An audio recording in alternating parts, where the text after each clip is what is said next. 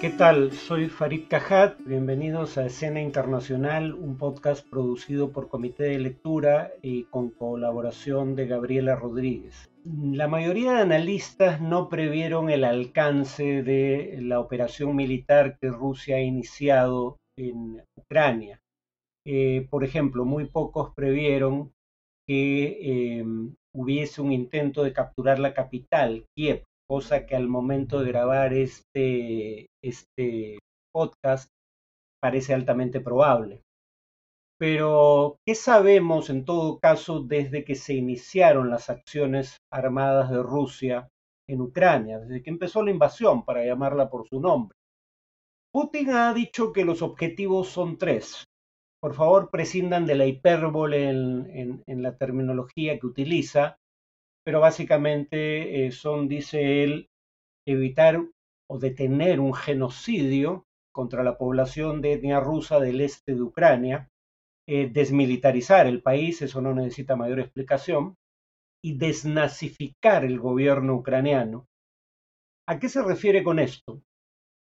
El término genocidio no tiene ningún fundamento eh, en los hechos. ¿no? no existía un genocidio contra la población étnicamente rusa de las autoproclamadas repúblicas independientes de Donetsk y Lugansk en el este de Ucrania. Lo que sí es cierto, sin embargo, es que en esa región operan desde 2014, cuando menos, grupos de extrema derecha eh, a los que Putin llama banderistas. ¿Por qué?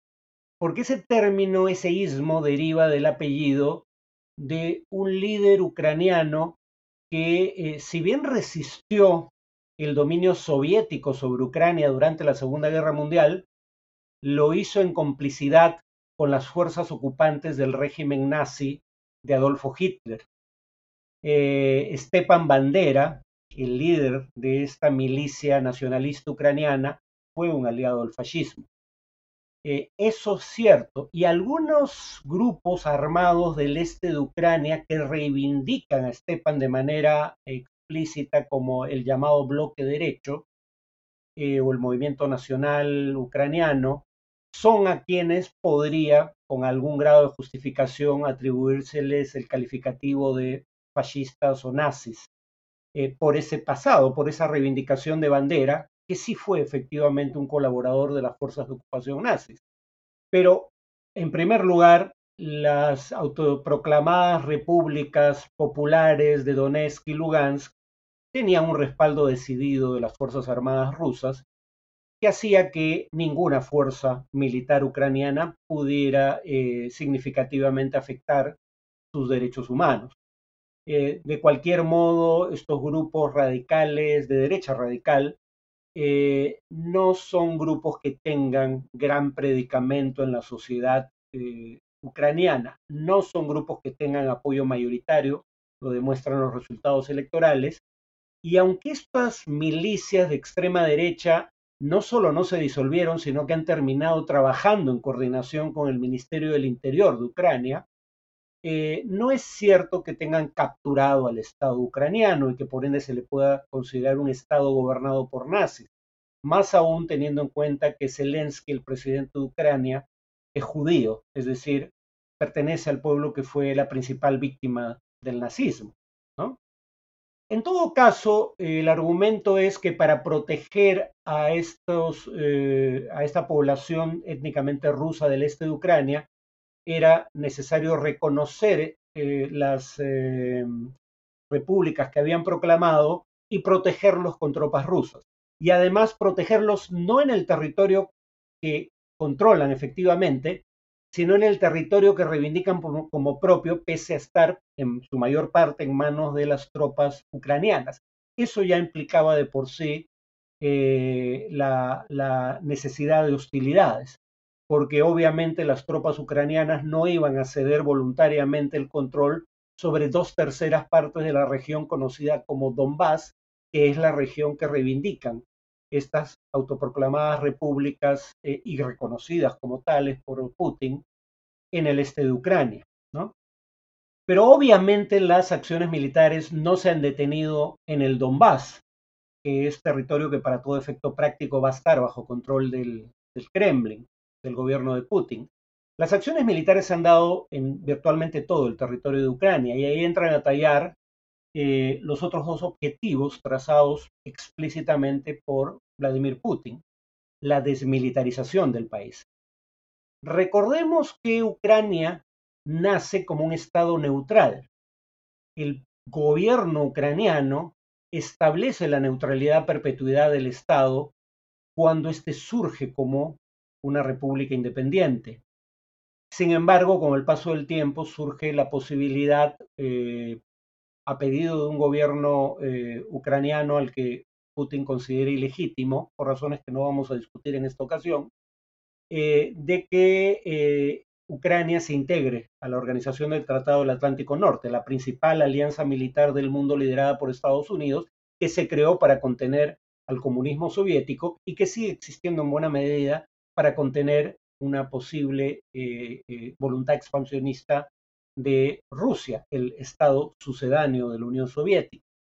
Em, y claro, ahí el tema es que mm, antes que aceptar una Ucrania eh, en la OTAN, Putin, y habría que recordar no solo que la OTAN es una alianza militar rival de Rusia, sino que Ucrania era el proverbial estado tapón, igual que otras ex repúblicas soviéticas, es decir, estados que ponían distancia entre el territorio de Rusia y el territorio de potenciales enemigos de Rusia que quisieran invadirla. Y habría que recordar que, como ya indiqué, Rusia fue invadida múltiples veces a través de Ucrania, la última durante la Segunda Guerra Mundial hice referencia a la ocupación nazi de ese territorio.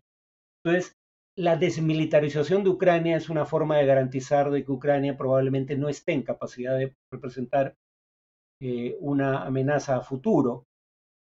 Eh, pero claro, eh, ¿qué pasa si Ucrania sigue intentando ser parte de la OTAN, aún siendo un país desmilitarizado? precisamente ahí entra a tallar el tercer objetivo que se plantea Vladimir Putin, el objetivo de desnazificar al gobierno ucraniano, ¿no? Repito, la paradoja aquí es que eso se lo imputan a un presidente que es judío. Pero el origen del término tiene que ver con estas milicias de extrema derecha que existen realmente, que tuvieron históricamente un vínculo con el fascismo, por lo menos eh, Bandera, el fundador de ese tipo de movimientos, y que por asociación, eh, digamos, eh, Putin extiende el calificativo de nazi al conjunto del gobierno ucraniano de manera injustificada, dicho sea de paso. ¿no? No diré que el gobierno de Zelensky es un gobierno democrático, el índice de democracia de la unidad de inteligencia de la revista The Economist dice, por ejemplo, que el gobierno de Zelensky es un gobierno híbrido, no lo califica como democrático ni como autoritario sino que es una mezcla con características de ambos. Pero lo que sí se puede decir del gobierno de Zelensky es que es un gobierno elegido en elecciones competitivas, es decir, elecciones que sí califican como libres y justas bajo estándares internacionales. Eh, entonces no tiene sentido en general eh, llamarlo eh, un gobierno nazi, no solo por el origen democrático, porque alguien podría decir que Hitler también fue elegido inicialmente por voto popular, sino además porque su práctica no tienen lo absoluto relación, salvo por la alianza, ese sí es un pecado de origen real, con estos grupos de extrema derecha que operan sobre todo en el este del país. O sea, nada más los asocia con el fascismo.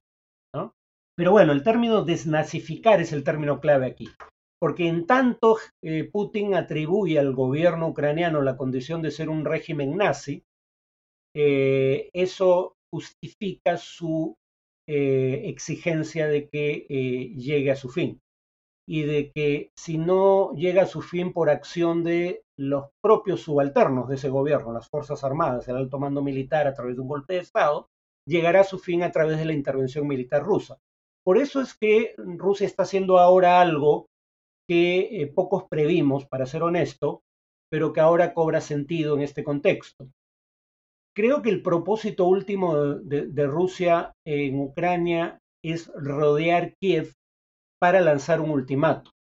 Mm, o sea, creo que Rusia ha demostrado que de proponérselo probablemente estaría no solo dispuesta, sino en capacidad de invadir con relativo éxito la capital de Ucrania, Kiev.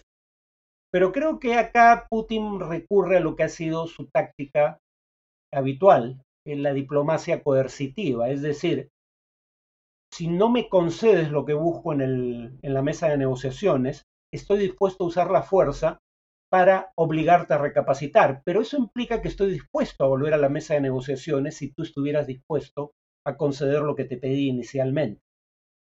Eh, aquí eh, eh, la fuerza y, y la negociación son etapas de un mismo proceso, el uso de la fuerza, quiero decir, y las negociaciones son etapas de un mismo proceso, no son fenómenos separados.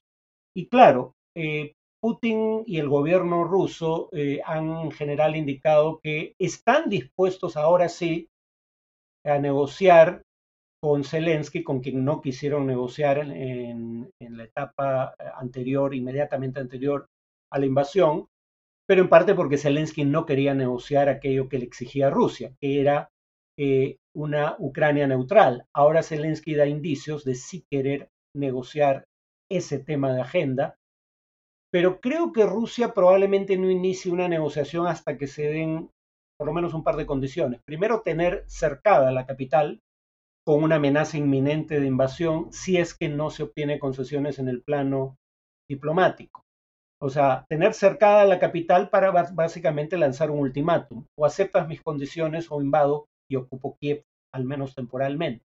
Y eh, en ese contexto, Rusia ya ha dicho, Putin lo ha dicho él personalmente de manera explícita, que considera que lo ideal sería que los militares derroquen a Zelensky, sea ellos quienes negocien formando un nuevo gobierno y la negociación tendría lugar en Minsk, la capital de Bielorrusia, un estado aliado de Rusia a través del cual se invadió Ucrania, no se invadió solo desde territorio ruso.